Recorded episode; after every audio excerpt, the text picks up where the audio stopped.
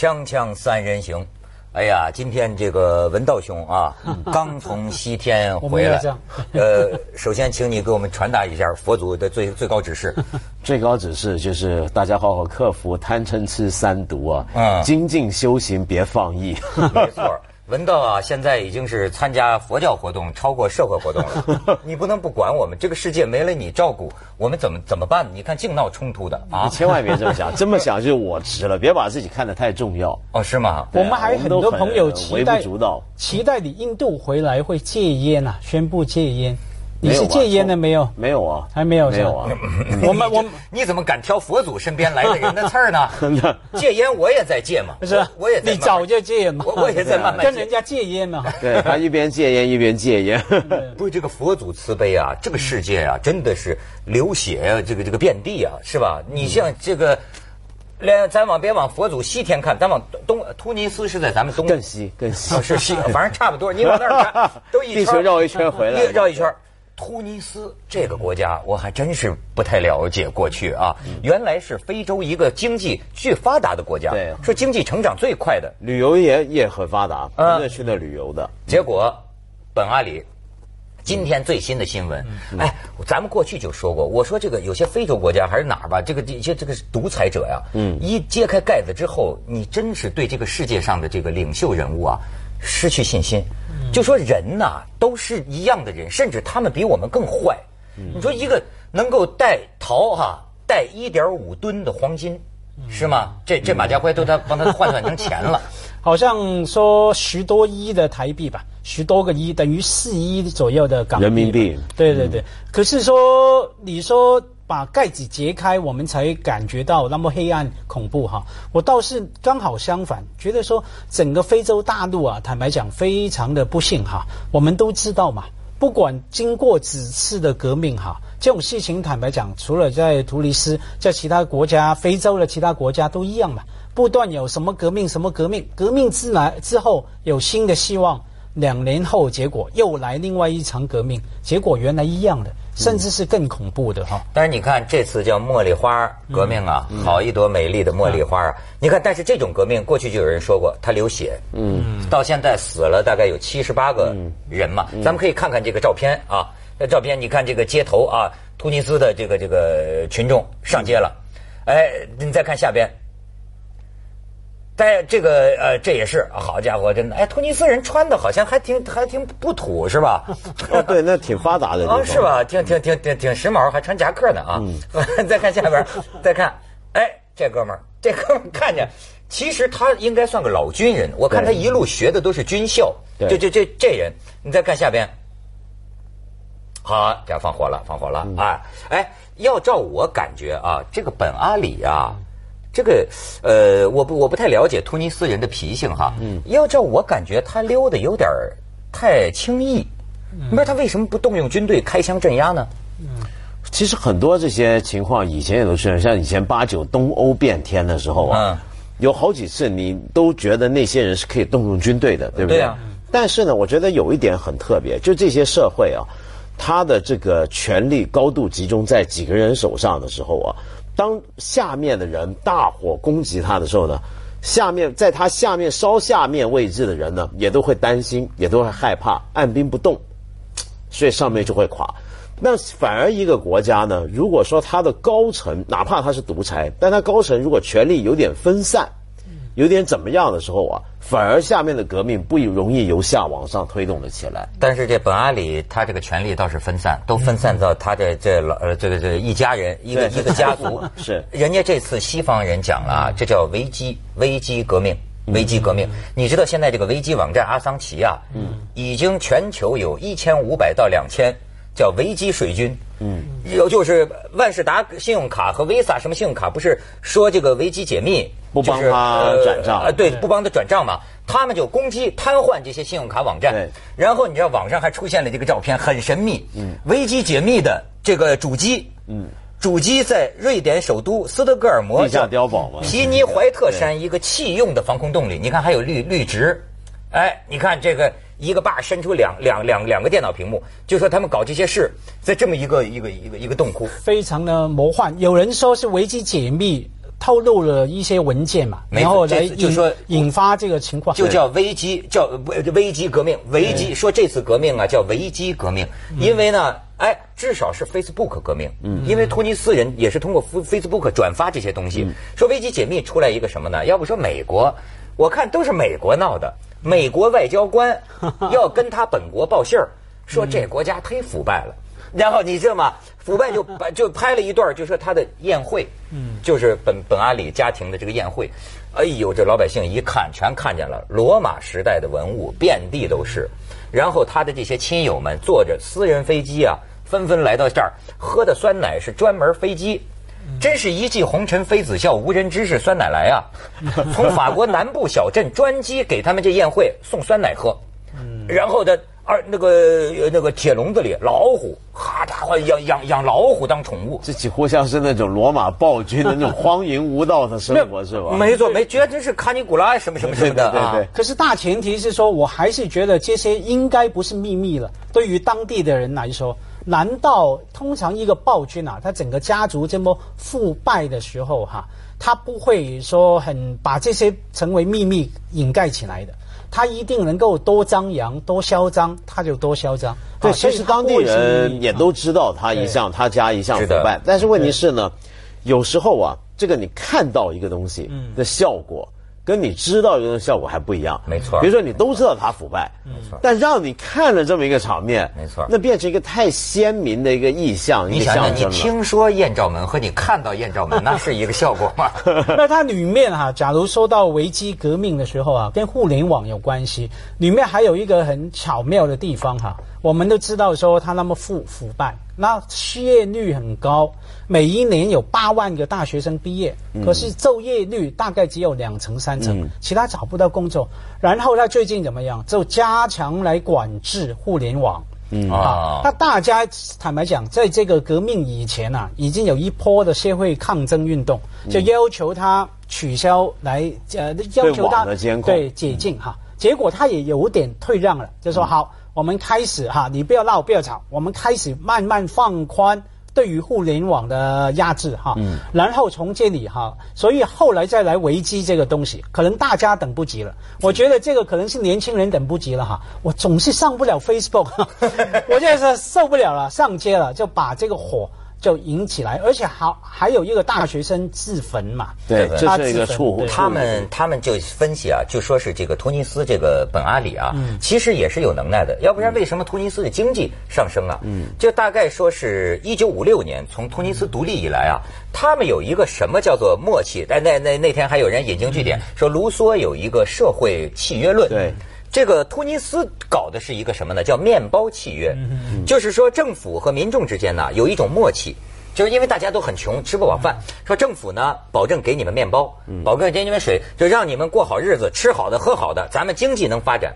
但是呢，你们少提什么民主自由，然后呢就哎呃用这么一个默契。可是这个默契就像你说的，近些年来呢，这个呃大概是百分之三十的大学生，嗯，找不到工作，失业了。这个大家老百姓就觉得是百分之三十找到工作，百分之七十找不到工作。对啊天哪对，到了这个地步，因为假如百分之三十找不到，还可能能够忍受啊。嗯，他是七成大学生找不到哈，所以说变成说你说的面包契约不成立了嘛？其实不仅的突尼斯啊，全世界都是嘛。你大家好，你吃肉吃好的没关系，你分我一点汤嘛。当我连汤都没得喝的时候，出问题。而且这里面还有一个问题，其实始终是个公平感的问题。你说不自由啊，会不会让人觉得我太不自由，所以我要革命？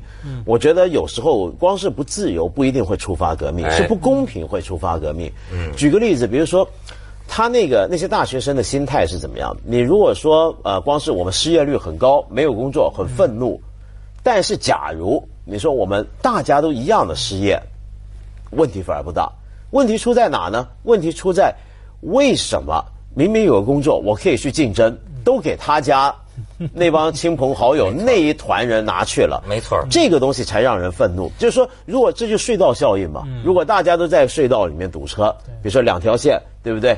我们这堵车，隔壁也堵车，大家都走不了，你不着急。但我们这行堵住不动，隔壁那行啪啪啪啪一直走，你就愤怒了。所以我就觉得啊，这个人性这个东西实际是很黑暗的。嗯，因为你看啊，我往往发现这些个小国的一些首脑，你我我仔细一查，本阿里啊，在巴黎法国受的教育啊，在美国受的教育，什么在就在这西方，你不能说他不懂这些个这些个价值观，对吧？你不能说不懂，但是你看可以不要脸到哎这个这个程度。我老在想，我说有一天我要当了总统，我不至于那么贪。对吧？他们这这这是美国外交官和维基解密透露的，就是说什么呢？凡是他们家人看上的，你甭说是工作了啊，可是工作对他家不是问题了。什么机场、铁路、航空，什么甚至是邮电局，这个产业我们家人看上了，看上的就是我的。哎，能够不要脸到这个程度啊？对，我就觉得这个这个是。是不是财富的诱惑？这人那个那个美国外交官的那个报告有个标题嘛？那个标题叫做“你们的就是我们的 ”。哎，这去一下广告，锵锵三人行，广告之后见。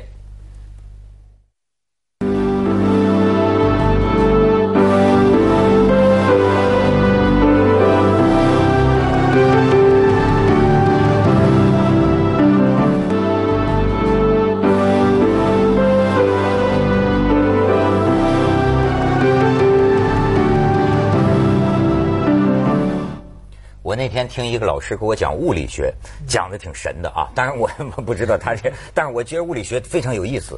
他说呀，这个水，咱们通常说的啊，到这个冰点到零点，它不就结冰吗？嗯，就就固固态了，对吗？到到一百度，它就气化，它就变成蒸汽嘛。他说，但是实际上你知道它是怎么变的？说这个水呀，放在那儿，如果能够在一个绝对静止、一点点都没有扰动的情况下。实际上到零度以下呀，它不会结冰的。嗯嗯。呃，到一百度以上，甚至它也不会气化，就是说它一直会保持这个液态。但是问题在于，它就是说你如果是在一个分子的扰动都没有的情况下，它会一直是这个液态的样子。嗯。但是呢，他们就说见过这种东西，就是说，比如说温度降到结冰的以下，它还是水，还是液态。可是这个时候啊，只要你往里扔个小石子儿，或者不是小石子儿，甚至是一粒尘土吧，就啪一进去。唰一下，你看见，嗯，他变成冰了，嗯，哎，这次这个突尼斯有人就好有一比，嗯，就你看，一个二十六岁的失业的大学生自焚，自焚推翻了一个二十三年的总统本阿里，这个这个事情就像是就说哎，他卖菜，警察说他无牌，这家伙大学生够刚烈，一下子，你看，哗一下子。就到了那一点了，就到了那个点了。对，所以问题是那一点怎么样的发生呢？哈，往往需要有人先来很有勇气的来选择，甚至嘛，甚至来闻到他们南传佛教有和尚 对以前越战的时候，就很多出家人跟在家就是自焚。这不违背你们佛教信仰吗？不违背，为什么呢？因为他那个自焚，他不是为了要杀害自己的生命，他那个理解是这样，就是既然双方要打仗。都是想嗜血，怎么劝都不停。那他希望能够感动他们，放下屠刀。这就像什么？就像割肉喂鹰嘛。嗯，你记不？割肉喂鹰。那你说割肉喂鹰，那个王算不算自杀呢？嗯，对不对？对，那自焚是自焚是非常悲壮的哈。我的 office 里面那么多年来，桌上都有一个照片。这是当年南越那个和尚对，就是那位那个影像哈，后来也在南越引起很大的那个震撼哈，震撼跟抗争运动哈。是，那说来就是说谁先丢这个石头，或者说这一个尘埃哈，就等于说当年刚才文道提到一九八九年整个东欧集团哈，别忘记在当时的柏林围墙啊倒下以前哈，这个美国 CIA 还有个报告给他们的总统。他说：“嗯，我们看不出五年之内这个柏林围墙会变化，会会会变天哈。结果过了两个月，就倒了。”啊，两两个星期啊，就倒了哈。所以最后其实就是因为有人很勇敢的，先去把那个围墙排队，把它攻击，把它围起来。整个东欧当然里面哈，呃，也有很多人的先站出来踏出这一步。那这个部分是没有人知道的哈。这个也是搞社会学或者说社会研究里面最难以掌握的部分哈。嗯。所以那个这很难估算，所以变得，而且就像又回到刚才文涛之前问那个问题，就那军队怎么不出动？嗯。就是有时候你知道，在这种情况下，军队要开枪射杀，就你要假设一点，军队也是人，他也有爸爸妈妈。他也有家人，他生活在这个社会，但是他是一个道德理，还是不太了解这个本阿里，他实质上对他们国家军队的这个控制控制关系，我感觉就是说，好像很轻易跟着总理私下里开个会，哎呦，那么跑了吧。就跑了，好像基本上就是很容易啊。以前呃，东欧啊、罗马尼亚那些也都是这样啊，也都是这么样跑了吧？所以因为下面他军队不听话了嘛，不愿开枪，或者那个主要的军队负责人他不敢下令开枪射杀人民嘛，是不是？但我还想讲一件事情，就是这个这个，刚刚我们提到美国，说美国外交官。我觉得美国跟这几个西方国家在中东这几个地区的角色很有问题，很有意思。我们知道美国呢多年来在全世界推动民主价值，对不对？但是呢，凡是它是很有选择的嘛。凡是到一个国家，你再怎么独裁，只要确保美国经济利益，嗯，跟他关系友好，他就不搞你。突尼斯就是一个好例子，嗯，沙地阿拉伯这些全都是这样。沙地阿拉伯多独裁啊，对不对？那是个王国。啊。那你要讲什么男女不平等什么？那他是很很糟的。那但是问题是，美国从来不动。为什么？他是好盟国。那所以我觉得美国很有趣。美国跟很多欧洲国家在这几个国家的革命问题上面，他们态度很暧昧。一方面他又不能够不赞成、不支持，但是另一方面他也很小心。为什么呢？因为我们要了解这这一场茉莉花革命啊，它有很特别的地方。这真的是开先河的，跟以前革命不一样。在以前，我们上一次伊斯兰国家发生大规模革命，最有名的是伊朗革命。嗯。伊朗革命是什么呢？伊朗革命是一群回教徒为主，而且是保守的回教徒推翻美国支持的政府，所以当年美国是很害怕他们的，因为美国怕的是伊斯兰的神权政治嘛。但是那些人搞的就是神权政治，所以美国呢，他每次面对中东这些国家搞民主的时候啊，他有时候是反民主的。举个例子，像巴勒斯坦，记不记得巴勒斯坦一人一票投出来投了政府是投给是哪一个党派呢？是哈马斯嘛？那美国马上就不承认，对不对？那人家搞民主了，那老百姓都爱哈马斯啊，他不行。哎，这次你看，这突尼斯一闹这茉莉花，奥巴马出来说了，说我赞赏突尼斯人民的勇气，他说人民有荣誉感，这叫什么？但但但不一样，我想讲，就他特别的地方在哪？突尼斯这一次的运动没有伊斯兰的组织在背后，他是一群受过教育的大学生、中产阶级，是市民运动。那这个运动变成对美国没有太大的伤害。因为美国怕的是什么？是伊斯兰带动的民主革命，而伊斯兰式的民主革命是很容易成功的。你看，你会觉得像塔利班，你知道塔利班跟本阿里他们是绝对是对立的两端嘛。塔利班，你在我们说他再怎么残暴独裁，但你要记住塔利班有一点，他非常廉洁。嗯，他非常廉洁，而且他的福利做的非常，福利做的特别好。这几个组织都这样，对。分钱分面包，面包会有的，牛奶会有的，贪官全砍掉，这这全剁 手。他克制这个人 人的这个贪呐，没错，是有绝招的。对，锵锵三人行，广告之后见。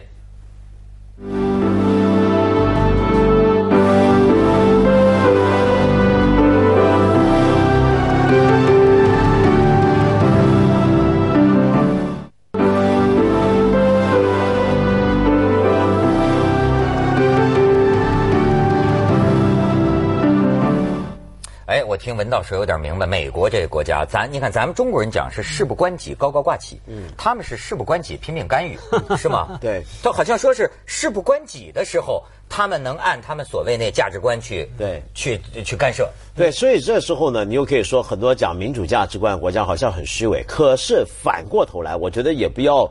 过度的，就是说，因此逢是讲民主都是洋奴，都是帮美国利益张目。嗯，你从这个事情又可以反过来讲另一个角度的观点，什么角度呢？就过去很多人就从阿拉伯、埃及还有突尼斯这些中东阿拉伯国家讲一个东西叫阿拉伯例外论。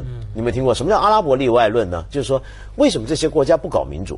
为什么这些国家不搞民主还能够发财？那沙特阿拉伯靠石油，突尼斯有自己的经长经济增长方法，对不对？所以证明了有某种阿拉伯模式。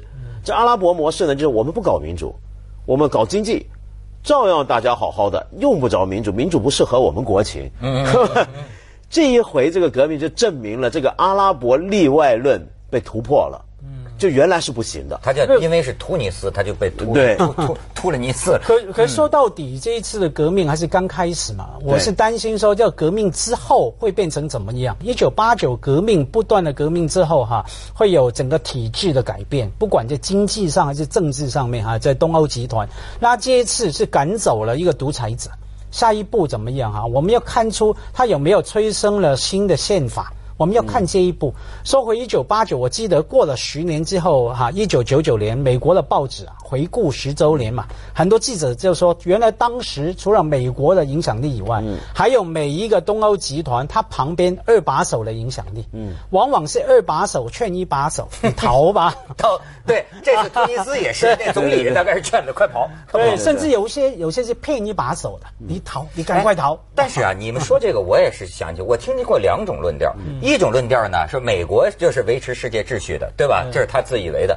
但是另一种论论调呢，说从根儿上讲，美国是这个世界祸乱之源。嗯，就所有的东西都有他的影子在后面。但但这回肯定没有，美国是支持这人的。这次是美国外交官的 这个这个材料危机对啊，但是问题他们一向支持说他很腐败，但我们得支持嘛。而且也要看你霍乱的定义是什么嘛。有时候动起来之后改变，不是霍乱。现在过去接着下来为您播出《珍宝总动员》。现在找着的目标是中国。